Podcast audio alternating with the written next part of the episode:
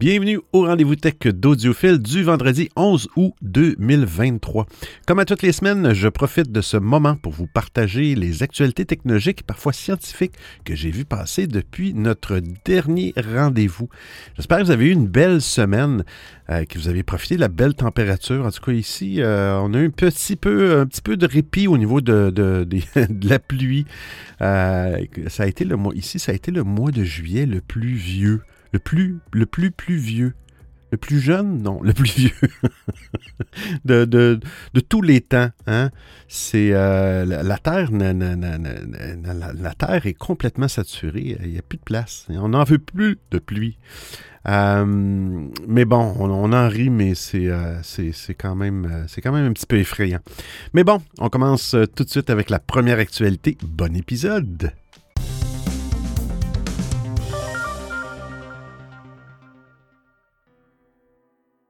Phase de test de Windows 365 Switch. Les abonnés au programme Windows Insider sur les canaux bêta ou dev vont incessamment pouvoir tester Windows 365 Switch, un service de Microsoft qui permet d'utiliser Windows 11 Pro ou Entreprise sur n'importe quel PC, quelles que soient ses spécifications techniques ou son système d'exploitation. Microsoft détaille le fonctionnement de son PC dans le cloud, dans les nuages. je cite Windows 365 365 Switch permet de passer facilement d'un ordinateur sous Windows 365 à un PC local, tout en, tout en utilisant les mêmes commandes clavier qui vous sont familières ainsi que la souris. D'après la compagnie même, cette nouvelle fonction sera très utile aux travailleurs utilisant leurs propres appareils sous Windows pour se connecter au PC cloud sécurisé de leur employeur ou de leur entreprise. Pour profiter de ce nouveau service, il faudra simplement disposer de l'abonnement Windows 365 pour à peu près 31 euros par mois et d'un ordinateur sous Windows 11 connecté à l'Internet. Il faudra ensuite télécharger et installer l'application Windows 365 depuis le Microsoft Store. À partir de là, selon Microsoft, eh bien, basculer du PC dans le cloud au bureau de votre ordinateur ne prendra qu'une seconde. Avec cette offre, Microsoft concrétise un peu plus son projet de proposer ses services sur toutes les plateformes possibles et imaginables.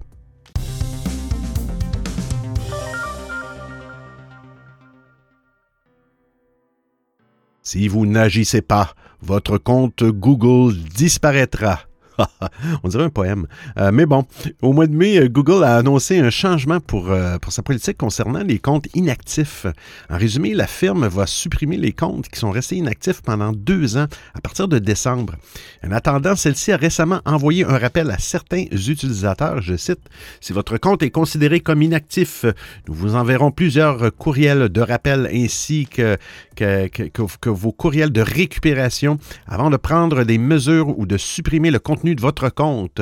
Ces courriels de rappel seront envoyés au euh, moins huit mois avant que toute action ne soit effectuée sur votre compte, lirait-on dans ce message de Google. Cette politique a commencé à être appliquée en mai et les premiers comptes inactifs seront donc supprimés en décembre. Google avait ainsi indiqué qu'il va appliquer cette politique progressivement en commençant par les comptes qui n'ont pas été utilisés après leur création. Mais la mesure euh, ne concerne que les comptes personnels, mais pas les comptes d'organisation. Alors, tant que vous utilisez votre compte Google, celui-ci ne risque pas d'être supprimé. Cependant, si vous avez un compte Google non utilisé, mais que vous souhaitez quand même le conserver, vous pouvez éviter sa suppression en effectuant l'une des actions suivantes avec ce compte. Bien, consulter ou envoyer un courriel, utiliser Google Drive, regarder une vidéo YouTube ou utiliser Google Search et la, dernière, utiliser le système d'authentification de Google pour se connecter ou s'inscrire sur un service ou une application tierce. Google indique qu'il va supprimer les comptes inactifs pour des raisons de sécurité. En effet, les comptes inactifs sont plus vulnérables au piratage. Si Google a déjà mis en place un bon nombre de protections, les comptes inactifs en profitent moins. Ainsi, un compte Google inactif serait par exemple dix fois moins susceptible d'avoir l'authentification à deux facteurs par rapport à un compte actif?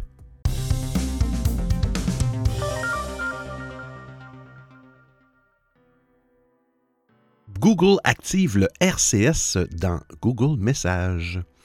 Google supporte le RCS depuis déjà plusieurs années, mais le protocole de messagerie va désormais remplacer les SMS et les MMS avec des fonctionnalités dignes des applications de messagerie instantanée comme WhatsApp ou Facebook Messenger. Désormais, l'application Message de Google active le RCS par défaut pour tous les utilisateurs. Depuis l'année dernière, Google met la pression sur Apple pour l'inciter à adopter le RCS. La firme de Cupertino boude effectivement le RCS sur iOS. C'est-à-dire que les messages RCS envoyés par un appareil Android sont toujours convertis en SMS MMS sur iPhone. En tout cas, l'utilisation de la norme RCS se démocratise sur Android. Il y a un Community Manager, un gestionnaire de communauté, de Google qui a annoncé la bonne nouvelle sur les forums euh, du groupe. Elle a confirmé que le RCS est maintenant activé par défaut dans l'application Message pour tous les utilisateurs, les nouveaux aussi bien que les anciens. De plus, et je cite, toutes vos conversations RCS dans Message de Google sont chiffrées de bout en bout. Cela garantit donc euh, la sécurité et la confidentialité de vos données personnelles. Concrètement, cela signifie que tous les messages envoyés via RCS sont uniquement visibles par l'expéditeur et le destinataire. Ni Google ni l'opérateur mobile y ont accès. Alors, par rapport au SMS, le protocole RCS débloque de nouvelles fonctions comme bon, voir quand l'interlocuteur est en train d'écrire un message, partager des photos, des vidéos et des fichiers en haute résolution, savoir quand le destinataire a lu ou reçu le message, participer à des conversations en groupe, partager la géolocalisation, lancer des appels vidéo et des appels en VoIP, VoIP. Euh, il faut savoir que l'application de messagerie de Google envoie les messages à l'aide du protocole RCS via le Wi-Fi ou les données mobiles, par Internet, bref. Bien sûr, cela s'applique uniquement si tous les participants d'une conversation disposent de la norme RCS. Vous pouvez évidemment désactiver le RCS si vous n'êtes pas intéressé par les fonctionnalités. Dans ce cas, appuyez sur votre icône de profil dans l'application Message, puis ouvrez les paramètres de message, appuyez sur Chats RCS et vous aurez l'option d'activer ou de désactiver les messages RCS.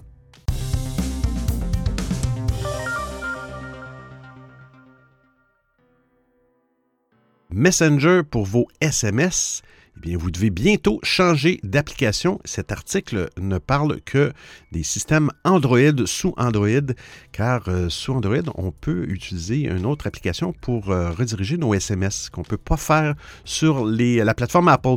Depuis 2016, l'application Messenger de Facebook peut être utilisée comme euh, une application de SMS par défaut, bien sûr, sur Android, en lieu et place de l'application installée par défaut sur votre smartphone. Fonctionnalité qu'elle se plaît à rappeler régulièrement à ses utilisateurs afin de les inciter à l'utiliser pour cet usage, en plus la seule messagerie instantanée du réseau social. Néanmoins, cette fonctionnalité va prochainement disparaître de Messenger, comme l'indique Facebook dans une page d'aide dédiée. Je les cite. Si vous utilisez Messenger comme application de messagerie par défaut pour les textos sur votre appareil Android, veuillez noter que vous ne pourrez plus utiliser Messenger pour envoyer euh, des textos et recevoir ceux envoyés par votre réseau mobile après la mise à jour de l'application à partir du 28 septembre 2023. Vous pourrez toujours envoyer et recevoir des textos via votre réseau mobile et accéder à votre historique de textos via la nouvelle application de messagerie par défaut de votre téléphone.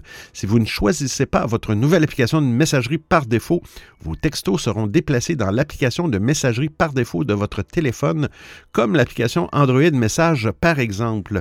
Meta n'explique pas davantage ce revirement de stratégie, mais on peut émettre quelques suppositions. D'abord, l'application Messenger n'est pas compatible avec les derniers standards de la messagerie comme le RCS, euh, contrairement à Google Message ou Samsung Message. Par ailleurs, l'intégration de cette fonctionnalité nécessite forcément du support du côté des développeurs de Meta. Or, la firme a licencié 21 000, personnes wow, depuis la fin de l'année dernière. Elle cherche donc euh, désormais à se recentrer sur son cœur d'activité, à savoir la messagerie, les réseaux sociaux et le métavers. Enfin, si Facebook a particulièrement incité ses utilisateurs à utiliser Messenger comme application de SMS par défaut, aucun chiffre n'indique que cette fonction a été massivement adoptée. On peut donc imaginer que sept ans après son lancement, Facebook a décidé de débrancher la prise face à un constat d'échec. Vous avez donc un mois et demi pour trouver une nouvelle application.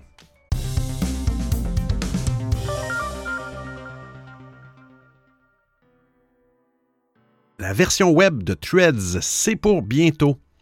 Threads, le nouveau réseau social de Meta, a été lancé il y a maintenant plusieurs semaines. La plateforme a rencontré un succès immédiat et fulgurant au point d'atteindre les 100 millions d'utilisateurs en seulement quelques jours.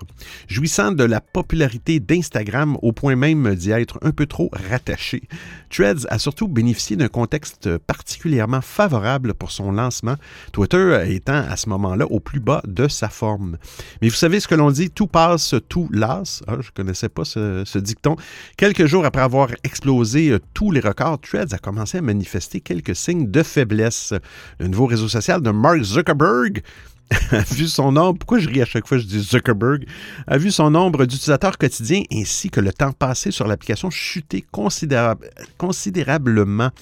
Mais euh, n'a pas encore écrit son dernier mot et a visiblement pris en compte les demandes de sa communauté. Le cofondateur de Meta vient tout juste d'annoncer sur ses réseaux sociaux l'arrivée d'une version web de Threads, comme cela nous est rapporté par 9to5 Mac. À l'heure actuelle, le seul moyen pour accéder à la plateforme est de passer par l'application mobile, freinant ainsi la croissance du réseau social.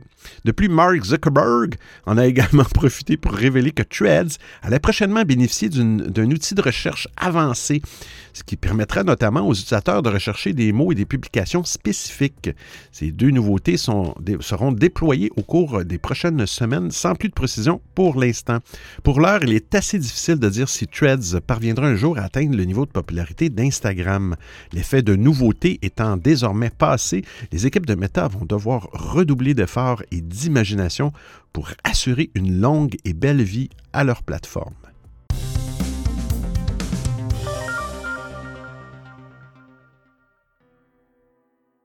Brave peut désormais trouver des images et des vidéos. Alors, le moteur de recherche, on parle ici du moteur de recherche de Brave, le navigateur, ne vous obligera plus à passer sur Bing ou Google pour trouver des photos ou des vidéos. L'entreprise a en effet introduit ces formats de requête dans Brave Search pour vous aider à trouver des médias tout en maintenant le même niveau de confidentialité et de liberté d'accès. Vous n'aurez pas à vous inquiéter d'être traqué pendant vos recherches ou risquer de passer à côté de contenus politiquement sensibles puisés sur un autre moteur de recherche. Vous aurez toujours la possibilité de continuer vos recherches chez un concurrent, du moins pendant un moment. Brave précise, Brave précise que certaines fonctionnalités de recherche, comme le filtrage par aspect, euh, aspect ratio ou licence, ne seront pas encore prêtes. Le choix vous aide à obtenir les résultats que vous cherchez vraiment pour peu que vous n'ayez aucun souci à utiliser un moteur majeur. Il est plus important d'avoir une alternative claire plutôt qu'une fonctionnalité égale absolue selon Brave. Tout le monde peut utiliser aujourd'hui le moteur de recherche Brave sur le web, mais il est défini par défaut dans le navigateur de l'entreprise. Donc, vous pouvez utiliser Brave euh, Search sur euh, Edge, j'imagine mais par défaut, dans le navigateur Brave, c'est euh, configuré. Arrivé récemment sur le marché des navigateurs, Brave avait lancé son propre moteur de recherche en 2021 et su se démarquer des concurrents orientés aussi vers la confidentialité comme DuckDuckGo, en tentant d'empêcher l'utilisation d'index tiers. Brave a cessé d'utiliser celui de Bing en mai dernier. Cela vient de retirer 7% de résultats, mais confère aussi à Brave davantage de contrôle sur ces derniers. Cette nouveauté ne permettra probablement pas à Brave de voir sa part de marché bondir. N'est d'ailleurs même pas présent dans les statistiques StatCounter. Brave n'inquiétera donc pas Chrome, Edge ou Safari, mais cela vient éliminer une objection majeure si vous êtes déterminé à réduire au maximum la collecte de vos données.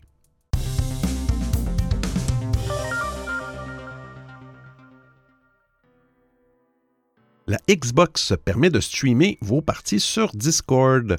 La version Xbox de Discord euh, devient euh, presque aussi complète que son homologue PC depuis l'introduction du service de communication sur la console de la ferme de Redmond en septembre dernier. Celui-ci fait le bonheur des gamers. Même constat du côté de PlayStation où Discord facilite les discussions entre gamers depuis le 8 mars 2023. À l'ère du crossplay généralisé, Discord est une véritable passerelle entre gamers de tout horizon. C'est toutefois chez Xbox que le service prend à nouveau une longueur d'avance. Jusqu'alors, seuls les joueurs PC et mobiles avaient la joie de partager leur session de jeu sur un serveur ou en discussion privée.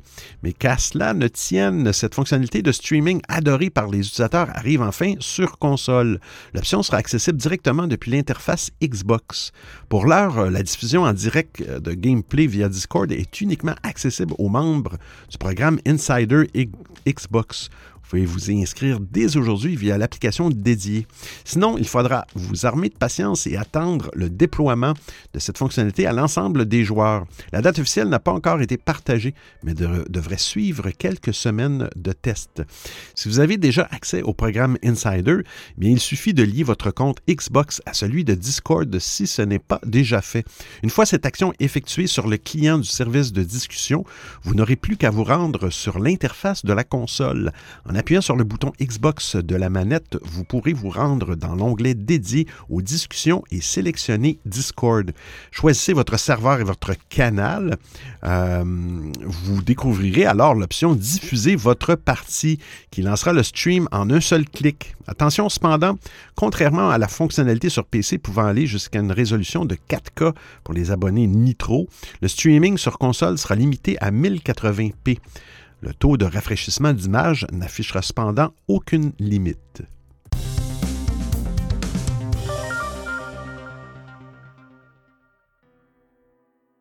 Netflix va transformer votre compte en console de jeu. Netflix s'appuie en partie sur les jeux vidéo pour doper sa croissance et retenir les utilisateurs existants. Actuellement, l'abonnement donne déjà accès gratuitement à un catalogue de jeux vidéo mobiles pour Android et iOS. Mais Netflix ne compte pas s'arrêter là. C'est évident aujourd'hui que celui-ci veut également proposer une expérience similaire à celle qu'on aurait avec une console de jeu, en proposant des titres qui seront jouables sur télévision. Pour le moment, aucune annonce officielle n'a été faite à ce sujet, mais Netflix préparerait une nouvelle expérience qui permettrait de jouer à des jeux sur des écrans de télévision en utilisant le téléphone intelligent comme contrôleur. En effet, récemment, Netflix a discrètement lancé une application iOS appelée Netflix Game Controller. Et la description de cette application ne laisse aucune place au doute. Je cite, bientôt disponible sur Netflix, jouez à des jeux sur votre téléviseur avec le contrôleur de jeu Netflix. Cette application Game Controller se couple avec votre téléviseur et vous permet de jouer à des jeux sur Netflix à l'aide de votre téléphone ou de votre appareil mobile. Si l'application a déjà euh, été publiée sur l'App Store et qu'une version Android est probablement dans les tuyaux, aucun jeu proposé par Netflix n'est encore jouable sur télévision avec cette application contrôleur. Pour le moment, on ne sait pas quel type de jeu Netflix compte proposer avec cette nouvelle expérience sur TV. En tout cas, l'application Netflix Game Controller serait parfaite si Netflix se lance un jour dans le cloud gaming. Pour rappel, cela permettrait de jouer à des titres sur n'importe quel support, dont les Smart TV. En effet, les jeux ne sont pas exécutés sur l'appareil de l'utilisateur, mais sur des serveurs distants puis diffusés en streaming. Netflix, s'il ne propose encore que des jeux sur mobile, s'intéresse au cloud gaming. Cet intérêt a déjà été évoqué par un responsable de l'entreprise lors d'une conférence en mars. Vous écoutez le rendez-vous tech d'Audiophile. Netflix vient d'améliorer l'expérience sur Android et Google TV. Si l'on vous demandait la différence entre 23.976 et 24, il se peut que vous répondiez que cette dernière est minime. Et dans les faits, vous n'auriez pas totalement tort. En revanche, ces deux chiffres vous disent certainement quelque chose si vous êtes un passionné de cinéma. En effet, ces derniers représentent deux fréquences d'image. 23.976 images par seconde, c'est la fréquence historique du cinéma avec laquelle ont été tournés les films les plus anciens. Et 24 images secondes, norme plus moderne adoptée récemment. Or, euh, malgré les apparences, cette nuance est loin d'être anecdotique, surtout sur les plateformes de streaming. En effet, la plupart d'entre elles se contentent du support pour la norme 24 images par seconde ou 24 IPS. Ainsi, euh, lorsque l'utilisateur visionne un film ou une série tournée en 23.976 IPS, celui-ci constatera des stutters ou des saccades.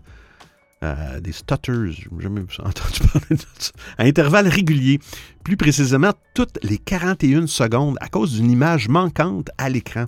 Si vous avez expérimenté ces stutters intempestifs, vous savez à quel point ceux-ci peuvent gâcher un visionnage Netflix enfin pris conscience et a décidé de remédier au problème sur Android et Google TV, deux systèmes d'exploitation qui ne prenaient toujours pas en charge le 23.976 IPS. C'est désormais chose faite. Dorénavant, la plateforme adaptera automatiquement la fréquence d'image à l'écran en fonction du contenu diffusé, éliminant ainsi toutes les saccades ou les stutters Une très bonne nouvelle pour les adeptes du petit comme du grand écran qui pourront désormais visionner leurs films et séries dans les meilleures conditions ou, à défaut, quand ils le souhaitent sur leur smartphone.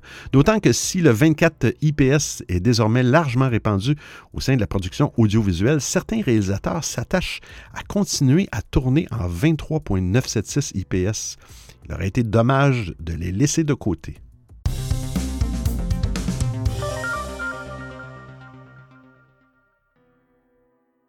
PayPal lance un stablecoin, le PYUSD. La crypto-monnaie. Oh, très intéressant. Excusez. PayPal s'est toujours intéressé au monde des crypto-monnaies. Et lundi, celui-ci a annoncé un lancement, le lancement de son propre stablecoin appelé PayPal USD ou PYUSD. PYUSD. Pour rappel, les stablecoins sont des cryptos dont la valeur est indexée à une valeur de référence comme une monnaie. Comme son nom le suggère, le PYUSD, le PUSD, utilise le dollar américain. Bon, j'arrête de, déconner. Euh, comme référence. Et selon PayPal, le PYUSD est garanti à 100% par des dépôts en dollars américains, des bons du Trésor américain à court terme et des équivalents de trésorerie similaires. Le PYUSD est basé sur le blockchain Ethereum. Et pour ce projet, PayPal travaille avec Paxos Trust Company, qui est l'émetteur du stablecoin. Selon Paxos, il s'agit de l'actif numérique indexé sur le dollar le plus sûr. Et le PayPal USD est échangeable un pour un contre des dollars américains. À partir de septembre, Paxos publiera d'ailleurs son rapport mensuel sur les réserves de PayPal USD. Euh, celui-ci publiera aussi des attestations émises par des tiers de l'existence de ces réserves. Malheureusement, l'annonce de PayPal ne concerne que les États-Unis. Les utilisateurs américains éligibles qui possèdent des PYUSD euh, pourront transférer ces stablecoins sur PayPal, mais également vers les portefeuilles de crypto-monnaies qui seront euh, compatibles avec la technologie. PYUSD peut aussi bien être utilisé pour des transferts entre particuliers, aussi bien que aussi pour des achats. Il est également, également possible d'échanger des PayPal USD contre d'autres crypto-monnaies prises en charge par le service de paiement. PayPal ne prélève pas de frais pour l'achat, la revente ou la conservation des PYUSD. En revanche, l'entreprise prélève des frais lors euh, des conversions entre le PYSD et d'autres crypto-monnaies. Si les stablecoins sont déjà assez nombreux sur le marché, le PYUSD a l'avantage d'être le seul stablecoin pris en charge par PayPal.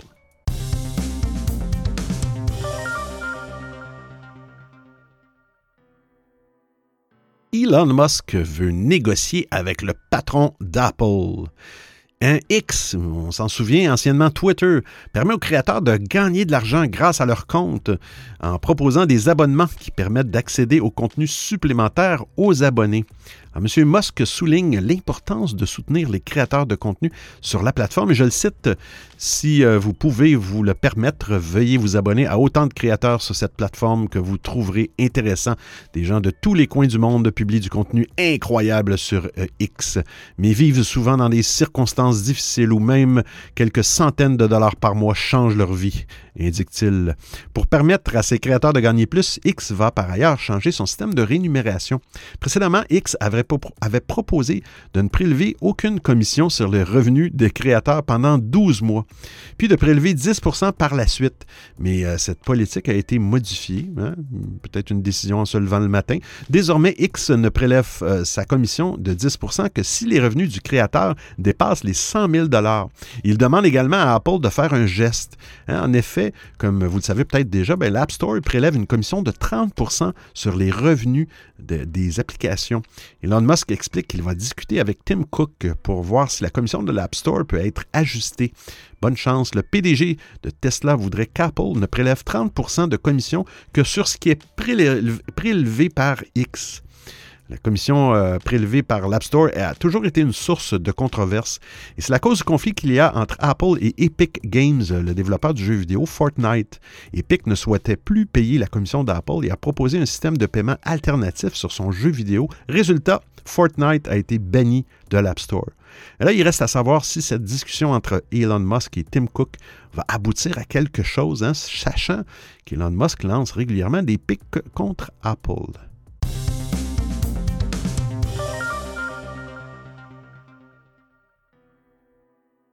Tesla accéder à des fonctionnalités gratuitement. Wow! Les Tesla font aujourd'hui partie des voitures électriques les plus populaires du monde. C'est le cas. La marque d'Elon Musk a dépassé le million d'exemplaires vendus au cours de l'année. Il ne compte pas s'arrêter en si bon chemin, car ces voitures ont un avantage de taille sur leurs concurrentes, le fameux FSD, le Full System Drive ou l'autopilote complet. Cette fonctionnalité logicielle permet d'accéder à la conduite semi-autonome. La voiture est capable de rouler toute seule en suivant les indications du GPS. Elle peut éviter les accidents de la route, changer de fil, accélérer freiner grâce à son puissant ordinateur de bord. Une fonctionnalité qui fait rêver de nombreux clients, mais qui n'est pas toujours incluse lors de l'achat d'une Tesla. En effet, le FSD euh, est aujourd'hui une option payante disponible uniquement aux États-Unis. En France, il est possible de bénéficier d'un autopilote amélioré pour à peu près 3800 euh, euros et une version dite complète pour 7500 euros. Un prix élevé qui ne ravit pas vraiment les consommateurs, surtout quand on sait que Tesla coûte les Tesla coûtent déjà plus de 40 000 euros à l'achat. Mais Christian Werling, chercheur pour l'entreprise de sécurité, a réussi à pirater une Tesla. En prenant ainsi le contrôle de la voiture, il a pu activer l'option de conduite autonome gratuitement. Autre grande nouvelle, il a réussi à intégrer le FSD américain sur une voiture européenne, contournant ainsi les géorestrictions. Mieux encore, il assure que son piratage est d'une description absolue indétectable de la part de Tesla. En effet, pour prendre la main sur l'ordinateur de bord de la voiture, Christian Whirling a joué sur la tension électrique de ce dernier. En la manipulant, il a pu activer le FSD, mais aussi prendre la main sur les sièges chauffants arrière, une autre fonctionnalité payante lors de l'achat de la voiture.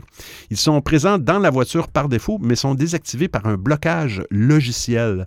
Pour Christian Whirling, ce piratage permet de gagner de précieux milliers d'euros, mais aussi de débloquer des fonctionnalités inaccessibles en Europe. Il est très difficile pour Tesla de corriger ses soucis d'alimentation de l'ordinateur de bord. La marque Texan doit inspecter manuellement toutes les voitures concernées pour mettre fin à ce problème.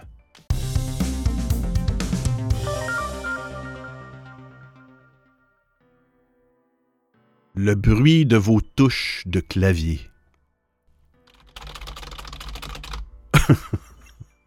Dans un article publié sur euh, Arxiv, Joshua Harrison, Ishan Torini, Mariam Metzmezhad, désolé Madame une technique qu'ils ont développée en utilisant l'intelligence artificielle pour déterminer ce que l'utilisateur d'un PC est en train de saisir en analysant le son du clavier enregistré depuis un, depuis un micro de smartphone ou depuis l'enregistrement d'une visioconférence.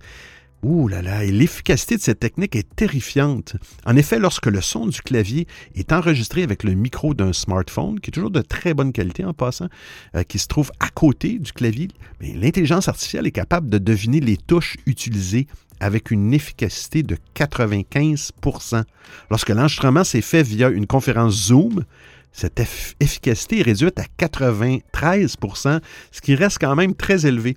Le problème est que si des hackers utilisent cette technique pour espionner quelqu'un, ils gagnent un accès au mot de passe de la cible et à d'autres informations confidentielles sans avoir eu à toucher à son PC on peut considérer qu'il s'agit d'une évolution encore plus dangereuse que les keyloggers, ces fameux logiciels espions que les pirates installent sur les PC de leur cible pour enregistrer toutes les touches saisies, dont les mots de passe. La différence est qu'avec la technique développée avec l'IA, plus besoin d'installer de logiciels espions sur l'appareil cible. Je cite, avec les développements récents de l'apprentissage en profondeur, l'omniprésence des microphones et l'essor des services en ligne via des appareils personnels, et les attaques acoustiques par canal latéral représentent une menace plus grande que jamais pour les claviers.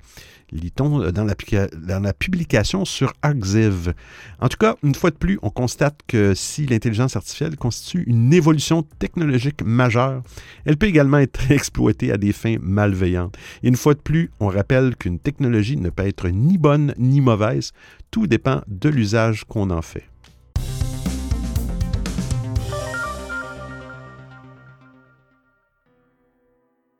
La Chine menace les États-Unis d'un blackout.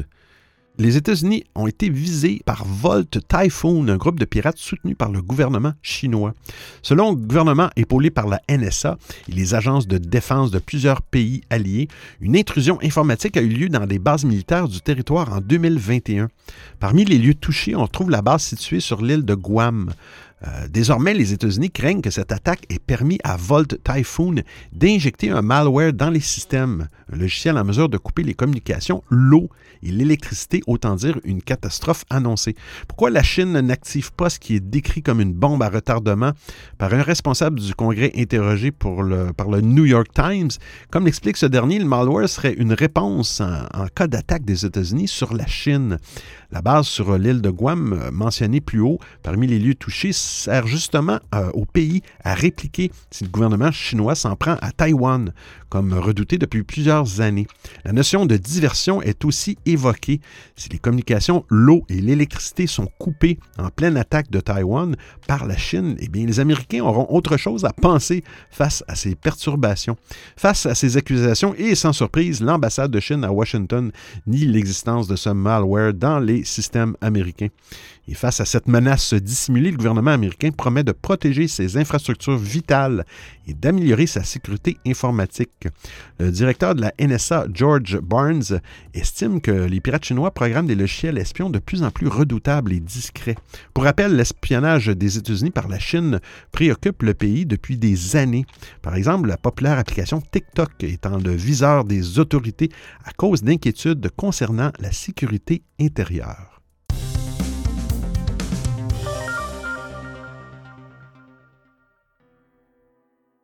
Faire de l'électricité avec la pluie. Quelle belle idée. Produire de l'électricité à partir des gouttes de pluie, c'est l'innovation mise au point par des chercheurs de l'université Tsinghua à Shenzhen, en Chine. Désolé, Shenzhen. La chute des gouttes de pluie du ciel renferme une énergie cinétique qui, théoriquement, peut être captée et transformée en électricité. Ce concept n'est pas nouveau, mais il a toujours été confronté à des défis importants pour être mis en œuvre à grande échelle. Dans de précédentes recherches, l'électrification par contact liquide-solide a été exploitée pour récolter de l'électricité à partir de dispositifs appelés nanogénérateurs triboélectriques ou des TENG, y compris ceux basés sur des gouttelettes les DTENG. Dans ce nouveau dispositif, lorsqu'une goutte de pluie tombe sur la surface d'un panneau DTENG, on appelle la surface FEP, FEP, la gouttelette se charge positivement, tandis que la surface se charge négativement.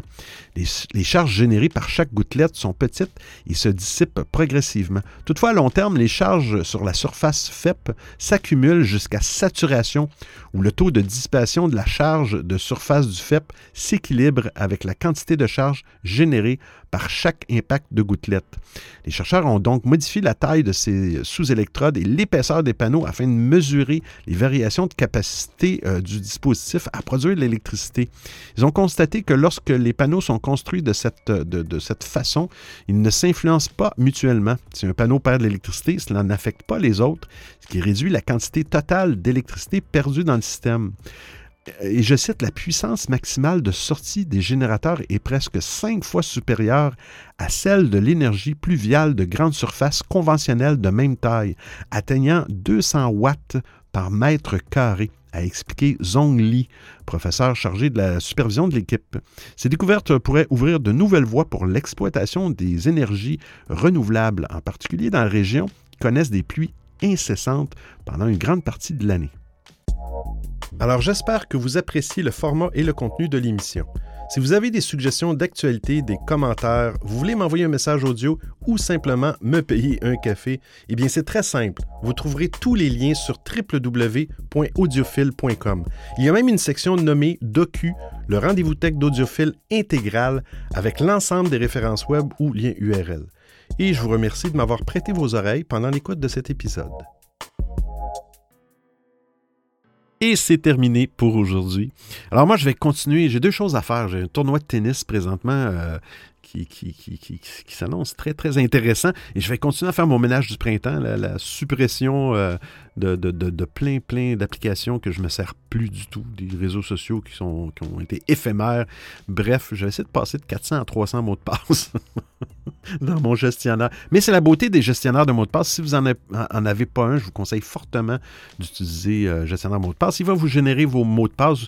Vous n'aurez même pas à les retenir. La seule chose, vous avez besoin de retenir votre phrase, phrase secrète ou mot-clé ou mot de passe de coffre, appelez ça comme vous voulez. C'est vraiment des outils. Jusqu'au jour où il n'y aura plus de mot de passe, hein, ça va être une autre technologie. Il n'y en aura plus. Tout le monde va avoir accès à tout de tout le monde. C'est sûr que ça s'en vient. Je fais une blague, bien sûr. Mais euh, euh, soyez de bonne humeur. Hein. Il faut pas. Euh, ah, je suis tanné de cette phrase-là. Mais bon. Allez, on se retrouve la semaine prochaine pour un autre épisode du Rendez-vous Tech d'Audiophile. D'ici là, portez-vous bien. Ciao, ciao tout le monde.